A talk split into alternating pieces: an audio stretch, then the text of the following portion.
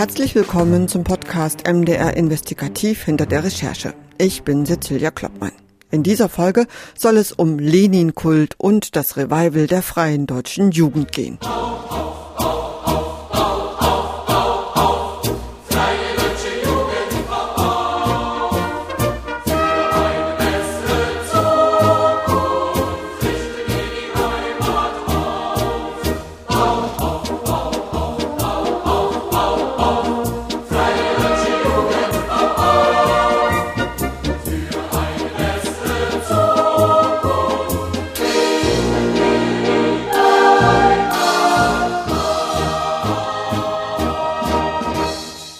Diejenigen, die gut über 40 und im Osten aufgewachsen sind, werden das Lied soeben erkannt haben.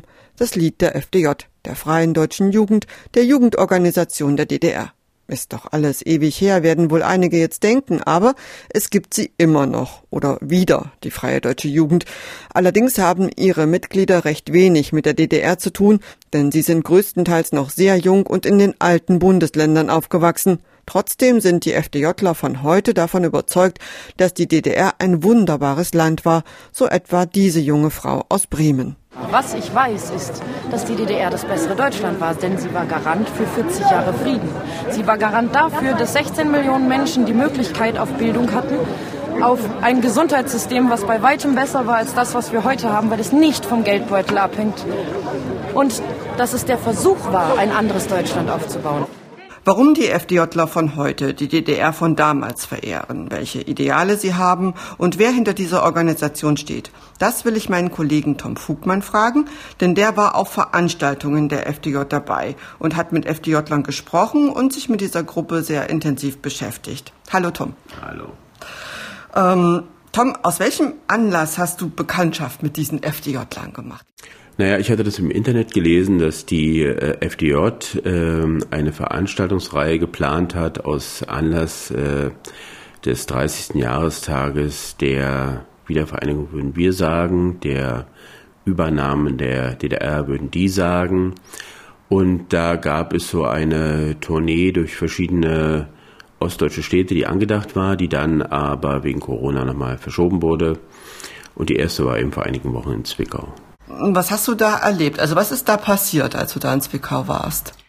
Naja, das war natürlich einigermaßen bizarr. Also ähm, da kam dann äh, auf den Marktplatz so eine Kolonne in Blauhemden äh, und äh, flankiert von äh, oder mit Tonlicht sozusagen flankiert von äh, den einschlägigen Liedern äh, der FDJ äh, auf den Platz und die zogen, das war so eine Karawane, vorneweg äh, wurde ein umgestürzter äh, Trabant oder ein Trabant, der auf sozusagen auf dem Boden lag, auf so einem Wagen gezogen von äh, mehreren schon älteren Herren als äh, Symbol sozusagen, dass der Sozialismus, eben symbolisiert von diesem Trabant, auf dem Boden lag und obendrauf eine Hyäne, das war der Imperialismus.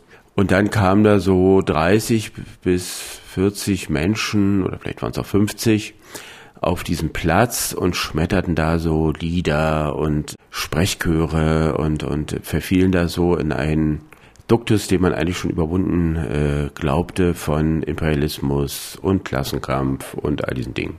Ich hatte ja anfangs äh, erzählt, äh, dass man schon ein ganzes Stück über 40 sein muss, um das wirklich noch erlebt zu haben, diese FDJ. Hast du dich äh, daran erinnert gefühlt oder war es anders? Naja, ich habe mich äh, erinnert gefühlt in gewisser Weise an diese inszenierten Propaganda-Aktionen, die es in der DDR gab. Natürlich in einem äh, unvergleichlich größeren Maßstab, wenn da so zum 40. Jahrestag der DDR war das ja so der letzte große Aufmarsch am 7. Oktober 1989 waren ja da in äh, Ostberlin Zehntausende, die dann da so vorbeizogen und Fackeln und Marschmusik und diese äh, Choreografie des Ablaufs gab es auch da. Ne? Da wurde eben, das war eben alles genau durchgeplant mit Redebeiträgen an die äh, Bevölkerung und mit Ansprachen und mit Sprechchören und mit Liedern und so weiter und so fort. Aber klar, das waren eben nur ein paar Hanseln. Und die Resonanz der Leute dort war auch äh, zumeist skeptisch bis ablehnend. Also diese Art und Weise, mit der das da zelebriert wurde, kam mir bekannt vor. Diese FDJ, hat es was mit dieser FDJ zu tun, die du erlebt hast äh, damals in der DDR? Naja, die FDJ in der DDR, da hat ja jeder vermutlich äh, seine eigenen Erinnerungen daran, je nachdem, wie er auch zur DDR stand.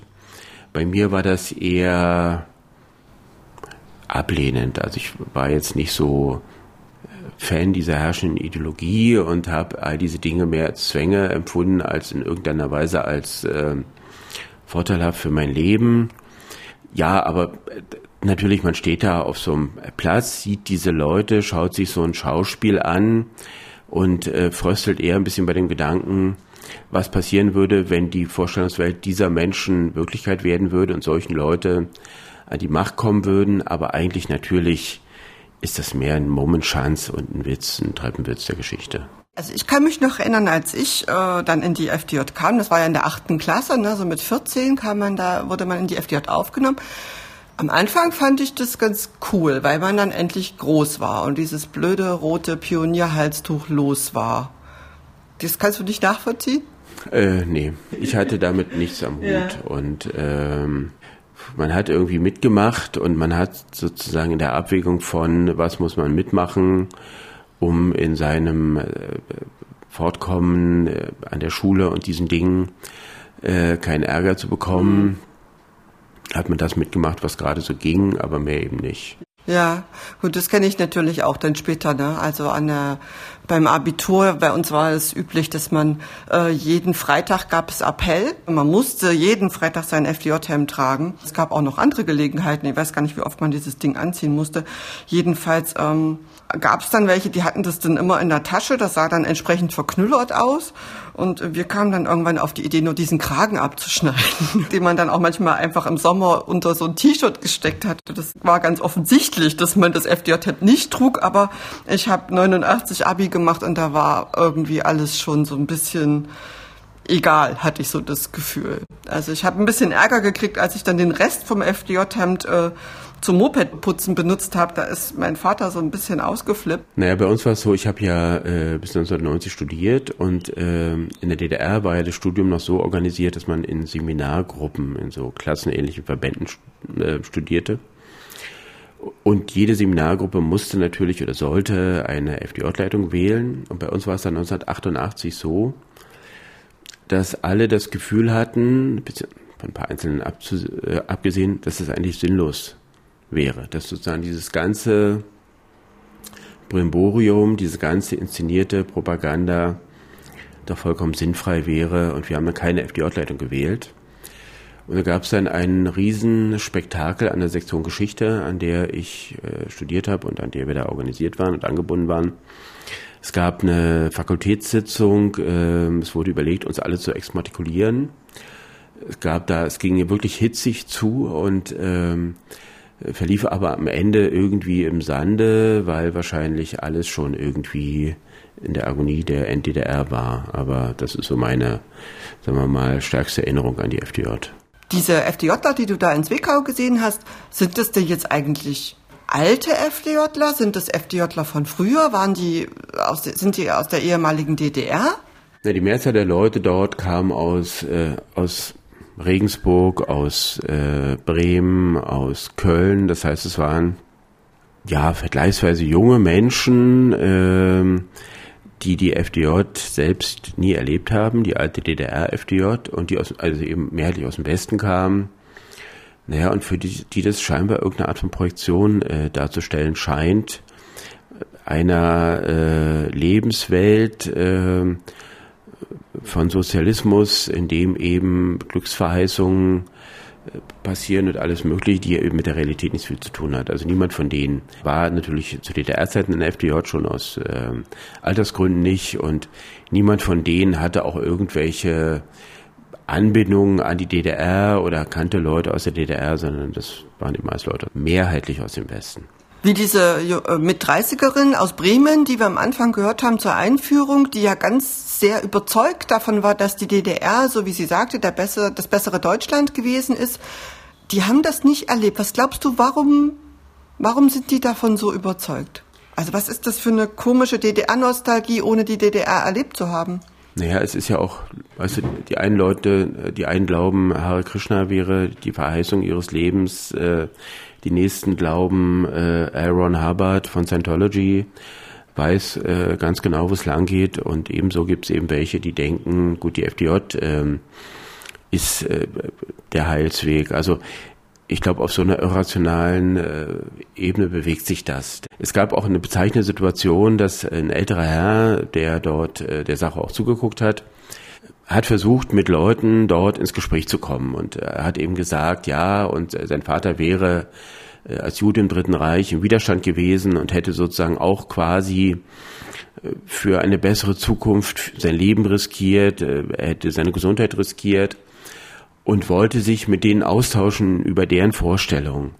Und den haben die einfach brüsk abgewiesen, weil äh, das eben einfach auch jemand war, der, wie dann gesagt wurde, wer nicht für uns ist, ist gegen uns. Und das sind einfach so Mechanismen, klar, ne, die sind von früher bekannt und die sind haben aber auch was, naja, Menschenverachtendes. Aber dieses Sendungsbewusstsein, was sie ja ganz offensichtlich haben, da gibt es ja dann ganz schnell Grenzen, ganz offenbar, wenn derjenige nicht auf sie eingeht. Und das hat man ja auch bei diesem Gespräch gemerkt, was du mit dem Pressesprecher geführt hast. Denn die sind ja auch nicht aus Zufall zum Beispiel in Zwickau gewesen, oder?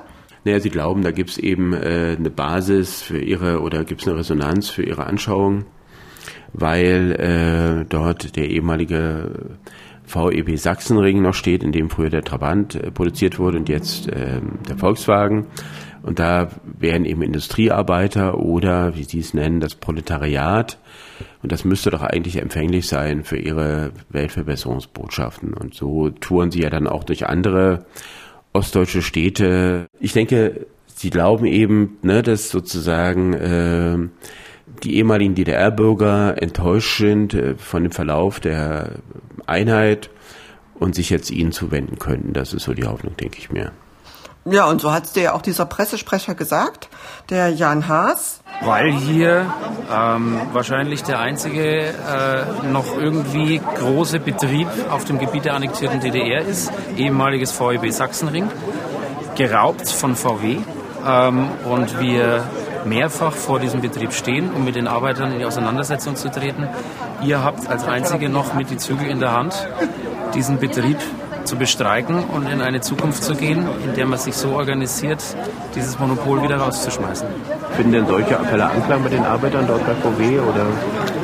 Nicht alle, sonst wären sie hier.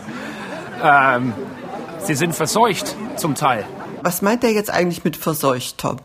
Ja, ich denke, er meint mit verseucht, ähm, dass diese Leute irgendwelchen Ideologien anheimfallen, die eben nicht die reine Lehre sind. Also dass sie quasi ne, nicht mehr für die reine Klassenkampflehre empfänglich sind, sondern so kleinbürgerlichen Vorstellungen anheimfallen von eigenem Auto, eigenem Haus, eigenem Garten und jetzt nicht mehr so empfänglich sind für die Idee des Sozialismus. Allerdings muss man ja auch sagen, dass es nicht nur im Osten so ist, dass da überzeugte Westkommunisten auftreten und mehr als 30 Jahre nach der Wende versuchen zu agitieren. Auch im Westen sind die offenbar sehr aktiv. Besonders medienwirksam war da die Errichtung einer Lenin-Statue vor wenigen Wochen in Gelsenkirchen vor der Parteizentrale der MLPD, der marxistisch-leninistischen Partei Deutschlands. Unser Kollege Knut Fetten war da dabei. Mit ihm habe ich telefoniert. Knut, warum haben die da jetzt in Gelsenkirchen eine Lenin-Statue aufgestellt? Ja, die Partei MLPD, die es ja seit 40 Jahren äh, gibt in Westdeutschland, das sind stramme Kommunisten, also Marx und Lenin haben sie ja im Namen schon. Sie sind aber auch Anhänger von Stalin und Mao. Sie haben in Gelsenkirchen ihre Hauptzentrale und äh, vor diese Hauptzentrale haben sie das Lenin-Denkmal gestellt. Die Stadt äh, Gelsenkirchen hatte versucht, das zu verhindern, weil äh, der Stadt das natürlich total unangenehm war, dass da Lenin auf einmal im Stadtbild auftaucht. Das haben sie aber nicht geschafft, denn das Gericht hat gesagt, da das Grundstück auch vor der Parteizentrale der Partei gehört, können sie da aufstellen, nicht jeden, aber Lenin schon. Gab es da eigentlich auch Gegendemonstranten? Also wie, wie fanden das eigentlich die Gelsenkirchner? Naja, ich glaube, dass die Mehrheit der Gelsenkirchner äh, unglücklich darüber ist, dass dieser Lenin jetzt mitten im Stadtbild im Prinzip auf einem Verkehrsknotenpunkt öffentlich dort steht und äh, mit der Stadt in Verbindung gebracht wird. Ich habe im Umfeld ähm, Umfragen bei Anwohnern oder Zuschauern von der Enthüllung gefragt und ich würde mal sagen, 90 Prozent der Leute haben sich negativ dazu geäußert. Äh, explizit auch äh, mit dem Hinweis, äh, Lenin war doch nie in Gelsenkirchen, also er ist nicht mal nicht mal annähernd durchgefahren. Lenin hat mit Gelsenkirchen überhaupt nichts zu tun. Das verstehen die Einheimischen nicht. Warum so ein Mensch, der für Morde, politische Morde verantwortlich ist, das wissen die Gelsenkirchner sehr wohl. Und das mögen sie nicht. Also ich habe ganz, ganz vereinzelt Verständnis äh, dafür äh, gehört, dass man sich auch so eine äh, Statue eben vor seine Parteizentrale. Diese Lenin-Statue, wo kommt die eigentlich her? Ist die extra neu gegossen worden oder ist es eine alte Statue? Die schildern es folgendermaßen, sie seien Ende letzten Jahres quasi über die Statue im Internet gestolpert und haben die Statue dann letztendlich für 16.000 Euro erworben. Die Herkunft ist eine interessante Geschichte, vor allem auch, weil sie äh, ein bisschen dubios wird an der Stelle, wo man der, nahe, äh, der Wahrheit ein bisschen näher kommt. Ursprünglich äh, hatte der Verkäufer laut der Partei behauptet, die Statue stammte aus der ehemaligen Sowjetunion. Die Partei hätte dann aber Recherchen aufgenommen und sei darauf gestoßen, dass sie aus der damaligen Tschechoslowakei gekommen sei. Dort soll sie 1957 vor einem Industriegelände in Horowice aufgestellt worden sein. Das übrigens ist zeitlich äh, auch ein interessanter Zusammenhang, denn 56 ist ja Stalin im Prinzip zur Unperson erklärt worden im sozialistischen Lager. Das heißt, alle Statuen, die es äh, zu Stalin gab, die mussten abgebaut werden. Und da brauchte man einen neuen, den man da auf den Sockel heben konnte. Und das war dann Lenin.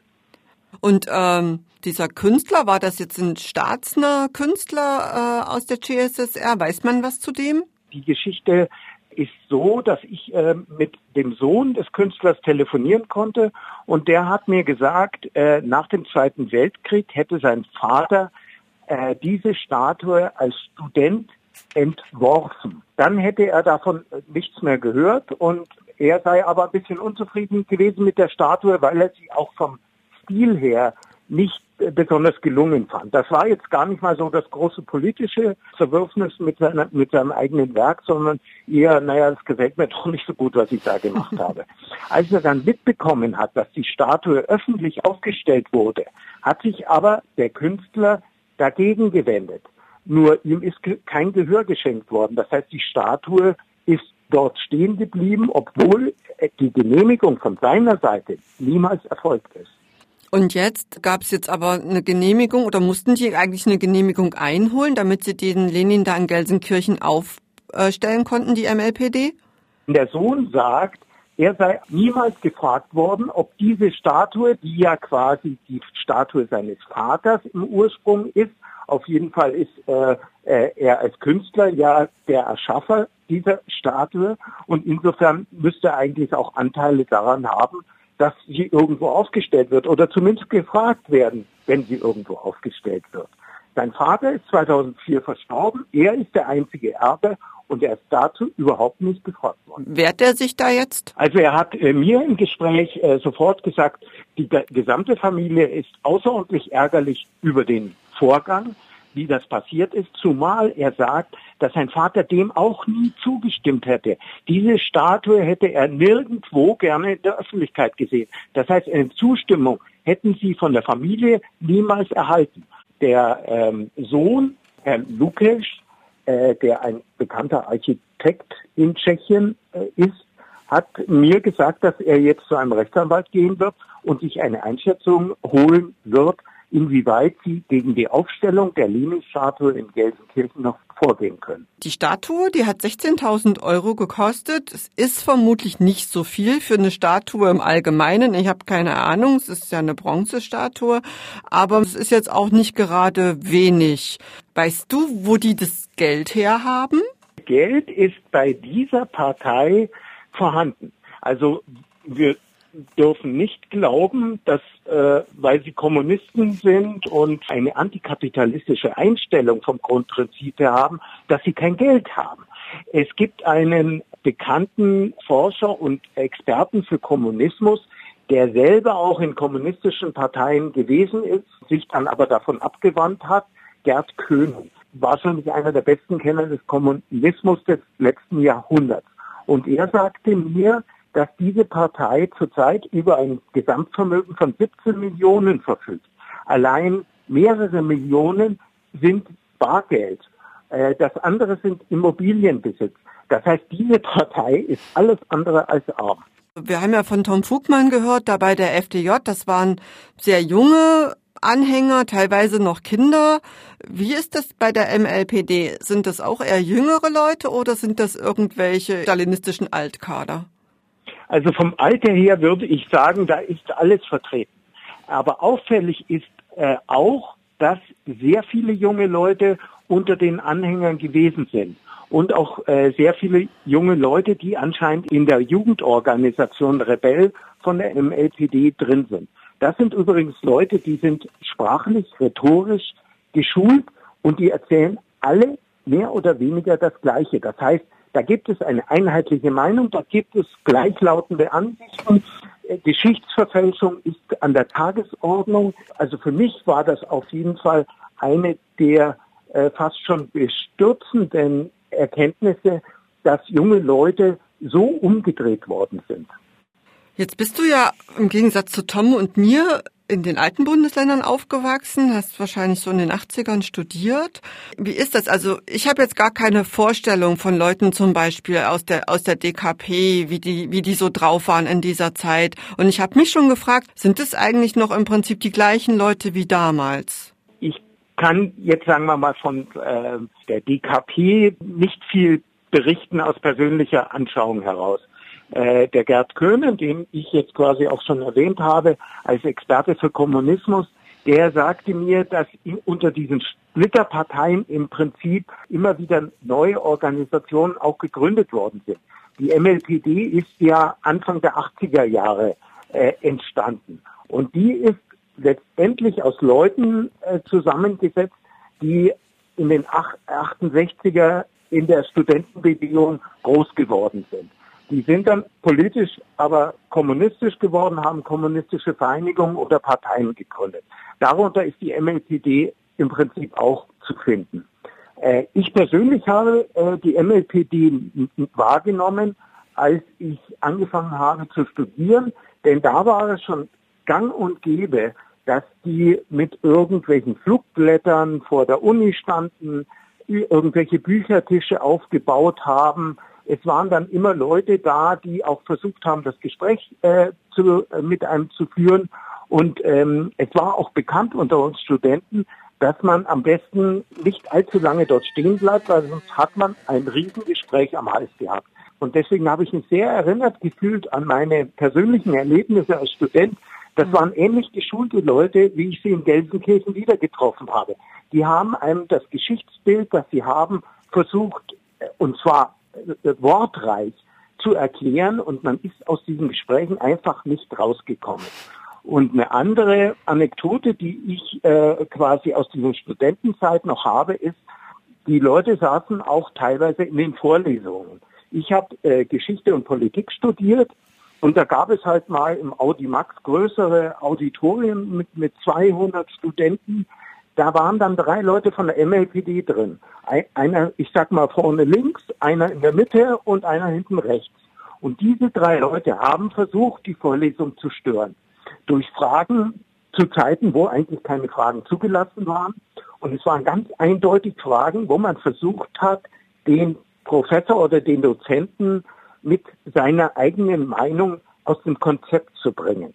Das ist dann mehr oder weniger gut gelungen, wie ich es in, in Erinnerung habe. Aber das waren harte Leute, die geschult auf solche Veranstaltungen gegangen sind und versucht haben, ihr Gedankengut dort loszuwerden. Das sind ja vor allen Dingen auch Leute, die die DDR so verherrlichen, was ich jetzt so, da ich da aufgewachsen bin, jetzt nicht so wirklich nachvollziehen kann. Aber haben die denn das damals auch schon gemacht? Also zu Zeiten, als die DDR wirklich noch existiert hat, waren die da auch schon DDR-Fans? Nein, man, man, man muss bei der MLPD auch nochmal äh, genauer anschauen, welchen Zeitraum sie im Prinzip für sich als äh, interessant und auch äh, als vorbildhaft betrachtet haben. Und das war der Zeitraum bis 1956. Also nachdem Stalin im Prinzip zur Unperson geworden ist, nach diesem Zeitpunkt war auch die DDR für die MLPD kein Vorzeigestaat mehr, sondern alles davor, also Lenin, Stalin und auf der anderen Seite Mao, das waren die Vorbilder, die sie gehabt haben, aber nicht die DDR der 70er, 80er Jahre. Und daraus erkennt man, das sind ganz extrem oder man kann sagen extremistisch denkende Leute, die werden ja auch vom Verfassungsschutz hier genau beobachtet. Ist das denn eigentlich wie so ein, so ein geschlossener Zirkel? Ist das so ein enger Kreis? Also äh, wie gesagt, der Fachmann, den ich äh, zweimal erwähnt habe, der König, der sagt, das ist eine Sekte.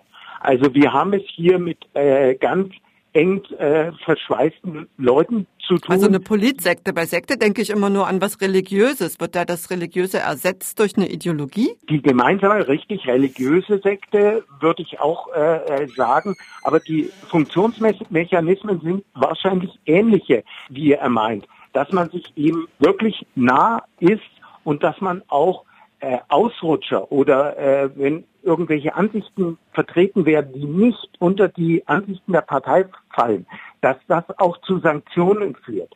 Also es gibt dazu noch, dass man merkt, dass die Leute immer das Gleiche erzählen. Wortreich, aber identisch erzählen sie einem immer die gleichen Geschichten. Da gibt es quasi keine Abweichung. Und das äh, führt also mich auf jeden Fall dazu, dass es da ähnlich wie eine Gehirnwäsche eine ganz klare politische Indoktrination geben muss im Hintergrund. Mhm. Äh, zusätzlich kommt bei der MLPD noch dazu, die drei entscheidenden Positionen werden von einer Familie besetzt. Stefan Engel ist einer der Mitbegründer der MLPD. Er war lange Jahre der Parteivorsitzende. Das Amt hat er 2017 erst abgegeben und die neue Parteivorsitzende, Gabi Fechtner, ist seine Stieftochter. Die MLPD, ähm, die wird ja, du hast gerade kurz erwähnt, auch vom Verfassungsschutz beobachtet. Meinst du jetzt nach dem, was du da gesehen hast, zu Recht? Oder kann man jetzt auch einfach sagen, mein Gott, das sind jetzt auch nicht so viele? Die reale Kraft dieser Partei ist, glaube ich, äh, außerordentlich gering. Aber die Ziele, die sie verfolgen, sind außerordentlich radikal auf der anderen Seite. Und ähm, der Verfassungsschutz äh, widmet sich ihnen aus unterschiedlichsten Gründen. Sie sind international vernetzt. Sie unterstützen Kampagnen zum Beispiel gegen Israel oder äh, auf Seiten der Palästinenser ganz klar stehen oder den kurdischen Befreiungskampf. Sie organisieren in Deutschland zwar kleine, aber trotzdem radikale Musikevents was soll ein Verfassungsschutz tun? Also wenn wir eine extremistische Partei hier haben, und das ist für mich zweifelsohne der Fall, muss man auch schauen, was sie gerade machen. Ich habe vor allem junge Leute äh, gefragt, weil die mich interessiert haben. Wie können die zu solchen Gedankengut kommen, das im Prinzip Jahrzehnte alt ist? Aber die schwören immer noch auf den revolutionären Kampf. Und teilweise ist es ihnen auch egal, ob der mit Gewalt stattfinden wird. Da ist die Diktatur des Proletariats ganz eindeutig. Also die Gruppen, die nicht dazugehören, werden dann unterdrückt. Und das äh, äh wird ja nicht ablaufen, ohne dass die diskriminiert werden. Also die Gedanken sind extremistisch und gefährlich meiner Auffassung. Die äh, Kraft der Partei ist gering, aber man muss ja schauen, was tut sich an den extremen Rändern. Und da ist die MLPD ganz links extremistisch. Bei der FDJ, Tom, wie sieht es da aus? Ist das da ähnlich? Werden die vom Verfassungsschutz beobachtet? Denkst du, dass es notwendig ist, nach dem, was du da gesehen hast? Also der Verfassungsschutz äh, beobachtet die FDJ derzeit in Sachsen auf jeden Fall nicht. Ich hatte daher angefragt, bevor es die Veranstaltung in Zwickau gab. Und ich vermute mal, man hält diese Truppe für zu klein und zu ungefährlich. Ähm, Und vor allen Dingen äh, glaubt man wahrscheinlich nicht, dass es da in irgendeiner Weise eine Anschlussfähigkeit äh, geben könnte zu anderen extremistisch, also extremistisch eingestuften Gruppierungen, wie vielleicht den Autonomen. In Jena zum Beispiel war es ja so, dass die Autonomen sogar äh, die Veranstaltung der FDJ blockiert haben, weil die der Meinung sind, diese starrsinnige, stalinistisch verknöcherte Truppe, die immer noch den alten äh, Vorstellungen nachhängt, würde die linke Sache diskreditieren. Also selbst äh, die Linkspartei ist diesen FDJ-Leuten viel zu revisionistisch. Insofern ist das schon eine sehr isolierte, kleine Truppe, die ja ihre Leute für solche Veranstaltungen aus der ganzen Bundesrepublik zusammenkarren muss, um da 30, 40, 50 Menschen zusammenzubekommen. Was natürlich wirklich heikel ist, sind deren politische Vorstellungen und die Gnadenlosigkeit, mit der sie sie die durchsetzen würden, falls sie mal an die Macht kommen.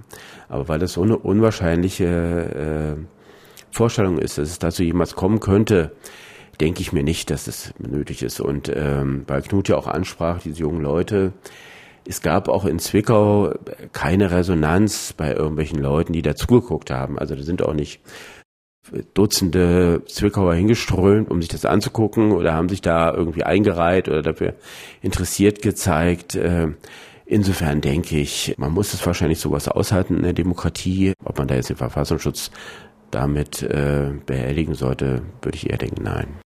Aber weil du das gerade angesprochen hast mit den Linken, die die Parteizentrale der FDJ, habe ich gelesen, ist im Karl-Liebknecht-Haus in Berlin, da wo auch die Bundesgeschäftsstelle der Linken ist. Wie gehen die da miteinander um eigentlich? Gar nicht. Also ähm, die sind da Mieter, die haben da Räume gemietet. Aber irgendjemand muss die denen doch vermietet haben.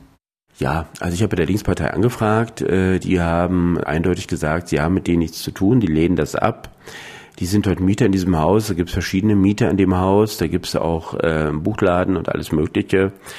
Klar, der Eigentümer, der Hauseigentümer wird denen das vermietet haben, wie auch der Linkspartei was vermietet hat. Da gibt's, äh, glaube ich, keine inhaltliche und personelle Verbindung. Ich hatte auch ähm, Ellen Brombacher angefragt, die war früher bei der kommunistischen Plattform und die ist eine der Unterstützerinnen der FDJ auf der Homepage. Und sie sagt, mit ihr hatte ich telefonieren, sie hat mir das, die hat 1995 dort so einen Unterstützeraufruf unterzeichnet Seitdem hat sie äh, nie wieder was mit der FDJ zu tun gehabt, sich mit denen auch nicht weiter beschäftigt. Also ich denke, da gibt es keine inhaltlichen und personellen Zusammenhänge. Weil du das gerade sagst mit den Erstunterzeichnern von 1995, da soll, wurde die FDJ dann wieder belebt. Und da habe ich gefunden, unter anderem hat den auch unterzeichnet der letzte Regierungschef der DDR, Hans Modrow, dann Erik Neutsch, ziemlich bekannter DDR-Schriftsteller, äh, dann das ehemalige Politbüromitglied Werner Eberlein und der DDR-Friedensfahrer Tefe Schur. Naja, das sind ja alles die Einschläge des äh, DDR-Fanpublikum. Äh, und 95 war ja der Deutungskampf im vollen Gange. Was war die DDR, was war sie nicht? Und ich denke mal, äh, da wollte man, so kann ich das nur mutmaßen, indem man sagt, die FDJ, wir unterstützen das, einfach noch so einen Flock setzen, indem man so aus dem Verständnis dieser Menschen äh, signalisiert, es war doch nicht alles schlecht in der DDR, so ungefähr. Wobei die FDJ ja keine DDR-Erfindung ist, oder? Genau, sie wurde 36 gegründet in Paris sozusagen als Teil des ähm, Widerstands gegen Hitler und wurde dann äh, im Westen in 50er Jahren verboten unter Adenauer in der DDR wurde das sozusagen zur Massenorganisation ganz am Anfang, also wirklich, ich glaube, aber auch nur im ersten Jahr mit einem gewissen überparteilichen Anspruch, bis sie sich dann selbst als Kampfreserve der SED definiert haben und ganz klar auf DDR-Linie waren. Und äh, ja, ich äh, glaube, es gab sogar, was ich gar nicht wusste, nicht mal eine Pflicht, dort Mitglied zu sein, aber wer eben nicht Mitglied war, durfte kein Abitur machen, durfte in der Regel auch nicht studieren. Ja, das stimmt. Also bei uns gab es durchaus auf dem Land einige, die nicht in der FDJ waren, weil sie zum Beispiel christlich waren. Dann mussten die nicht, aber einen EOS-Platz haben die eher nicht gekriegt. Aber weil du gerade gesagt hast, die ist verboten worden. Jetzt haben wir ja ein vereinigtes Deutschland. Wie ist es jetzt? Also ist sie jetzt verboten oder ist jetzt erlaubt, die FDJ? Naja, die Rechtslage ist so ein bisschen diffus. Die West-FDJ ist verboten, immer noch. Das ist nie aufgehoben worden, dieses Verbot. Die Ost-FDJ äh, wurde nicht verboten, also auch nach der Wende nicht.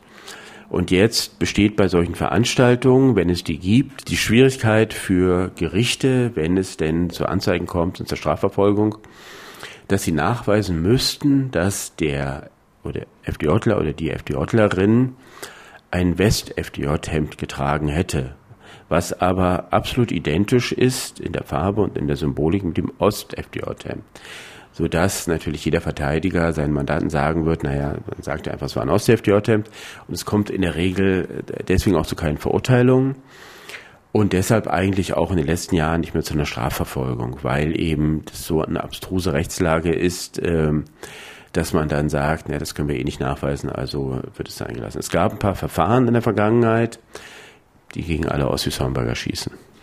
Was ich erschreckend fand bei dem Film, den du gemacht hast über die FDJler, dass da so viele Kinder dabei waren. Die haben sich vorgestellt mit, ich bin zwölf Jahre alt, da waren bei mir die ersten äh, roten Lichter an, wo ich dachte, nicht mal in der DDR hätte man mit zwölf in der FDJ sein dürfen. Das war ja erst mit 14.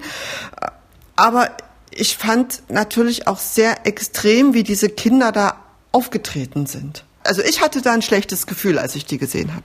Naja, das war natürlich gespenstisch. Ähm, das ist natürlich auch so eine übliche Erscheinung in so totalitären äh, Regimen, dass da Kinder benutzt werden und daran erinnerte das. Und ich hatte dann auch zwei, äh, die beiden, also eins, das eine Mädchen, was da auch aufgetreten ist und noch ihre Freundin befragt und das war natürlich gespenstisch, wenn die so schon diese Formeln runterbeteten. Ähm, ja, es ist unschön, aber natürlich sind es die Eltern, die dann äh, die Kinder in diese Richtung bringen und man kann da nur hoffen, dass die sich dann dann auch rechtzeitig davon lösen. Knut hat das ja erzählt bei der MLPD, äh, da wurde es auch ganz klar als Sekte bezeichnet. Ähm, würdest du das da auch sehen? Sind die Kinder da gefangen in einer Art Ideologiesekte? Für so Sekten gibt es ja ganz klare weltanschauliche Definitionen. Ob die für die FDJ jetzt in dem Sinne auch so zutreffen, äh, weiß ich nicht. Die Leute gehen ja ihren Berufen nach, sie leben äh, vermutlich ihr Leben und äh, sind halt nur auf ideologischen Gebiete etwas merkwürdig unterwegs. Und inwieweit jetzt auch diese Kinder in ihrem Leben eingeschränkt sind und kein normales Kinderleben äh, führen können, das vermag ich natürlich nicht zu sagen ohne die Kenntnis der näheren Umstände. Also es, es mutet an wie eine Sekte, weil die Art und Weise, wie die so untereinander sich verständigen und festhängen in ihrer Ideologie und auch vor Bord sind und überhaupt nicht offen sind für Argumentation von außen, das ne, erinnert so an so Sekten und deren äh, Verhalten. Nochmal ganz kurz zum Thema, wie viele Leute da überhaupt drin sind. Laut Wikipedia 1989 hatte die FDJ 2,3 Millionen Mitglieder. Das ging vermutlich dann rapide abwärts. Diese, ich sage jetzt mal, neue FDJ. Wie viele Mitglieder hat die eigentlich? Naja, äh, da waren ja so 30, 40, 50 Leute und die kamen aus dem gesamten Bundesgebiet auf diesem, äh, auf dieser Veranstaltung. Also ich vermute mal mehr als bestenfalls ein paar hundert werden das nicht sein insgesamt. Interessant ist übrigens auch, dass ich hatte ja in Vorbereitung auf diesen Beitrag auch wirklich alle Mitglieder des ehemaligen Zentralkomitees der FDJ kontaktiert, derer ich habhaft werden konnte. Und da wollte niemand sich dazu äußern. Niemand. Weil man entweder jetzt angekommen ist in der Bundesrepublik und ein eigenes Leben führt und damit nichts zu tun haben will und die Vorstellung dieser Leute ihnen zu abstrus vorkommen. Aber das ist ja auch schon interessant, dass niemand von den Leuten von früher sagt, ja, das sind jetzt hier unsere Erben, die führen das weiter, wofür wir früher gekämpft haben. Mit diesen Leuten will einfach keiner was zu tun haben mehr. Am Ende hätte ich jetzt noch mal eine Frage, die an beide Autoren geht. Der Mauerfall, der ist jetzt über 30 Jahre her. Die DDR ist seitdem Geschichte. Und jetzt gibt es hier Leute, die entweder zu jung sind oder die DDR nicht kennen, weil sie im Westen aufgewachsen sind. Gibt es denn da jetzt wie so eine Renaissance kommunistischer Ideale? Was denkst du, Knut? Liegt es jetzt an der Zeit oder war das nie weg? Also ich fand bei dieser gesamten Veranstaltung äh, über die Gesänge, über irgendwelche Vorträge, die gehalten wurden, äh, ewig lang reden, äh, dass man in einem äh, sich in einem Zusammenhang befindet, der eigentlich komplett aus der Zeit gefallen ist. Und ich war sehr irritiert darüber, dass äh, gerade die jungen Leute davon begeistert waren oder sich haben begeistern lassen, das mitzumachen. Denn das war auffällig. Man hat quasi auch immer bei diesen Gesängen, bei den Liedern, äh, bei den Zwischenvorträgen darauf geachtet, dass ganz junge Leute das mittragen, damit das nicht so einen stalinistischen Anstrich gibt, sondern dass man ähm, vermittelt, dass man irgendwie mit der Zeit geht, weil man diese jungen Leute hat. Aber von den Theorien her, von dem her, was man vertritt, ist das für mich so rückwärts gewandt gewesen. Ich hätte es nicht für möglich gehalten, dass es so eine Veranstaltung gibt und dass Leute da wirklich vier, fünf Stunden sich so etwas anhören. Und du, Tom, was glaubst du? Gibt es eine Renaissance kommunistischer Ideale? Wie gesagt, bei der FDJ, da waren so ein paar Zwickauer auf dem Marktplatz, die da äh, zugeguckt haben, die meisten skeptisch bis ablehnend. Und bei Knut habe ich jetzt auch keine Riesenveranstaltung gesehen. Ich glaube, das ist einfach Zufall, dass es diese beiden Ereignisse gab. Eine Renaissance sehe ich auch nicht, weil dann wäre der Zuspruch ja größer. Also das ist Zufall, es ist 30 Jahre her, da denkt die FDJ, okay, dann machen wir uns mal auf die Socken und vielleicht äh, finden wir Anklang bei den Leuten, was nicht eingetreten ist. Und ich sehe auch nicht, dass deren Gedankengut sich jetzt massenhaft verbreitet. Ich meine, wir wissen, es gibt äh, Unzufriedenheit mit dem Verlauf der Einheit äh, in Ostdeutschland, äh, eine graduelle Unzufriedenheit äh, in gewissen Bereichen, aber ich glaube nicht, dass die jetzt von der FDJ bedient und aufgefangen werden kann. Aber Klimakrise, jetzt aktuell Corona-Krise.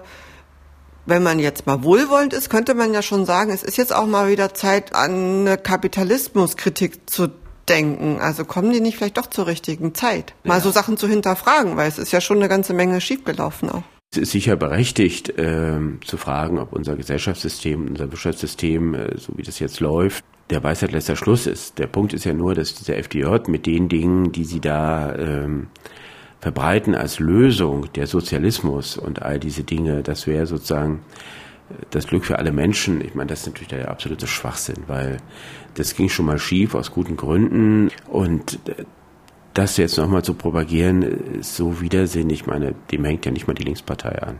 Okay, also der Kommunismus ist keine Lösung für die Probleme der heutigen Zeit. Naja, wenn man äh, die Länder ansieht auf der Welt, in denen der noch propagiert wird und wenn man sieht, wie es denen geht, erklärt sich das, glaube ich, von selbst. Dankeschön, Tom, fürs Gespräch. Vielen Dank. Und auch vielen Dank an Knut Fetten. Ja, ich danke. Das war der Podcast MDR Investigativ hinter der Recherche zum Thema Lenin-Kult und FDJ-Revival. Ich möchte mich aus diesem Podcast mit Musik verabschieden. Zu Anfang hatten wir ja die alte FDJ gehört und so klingt die neue FDJ. Wollen den Schinder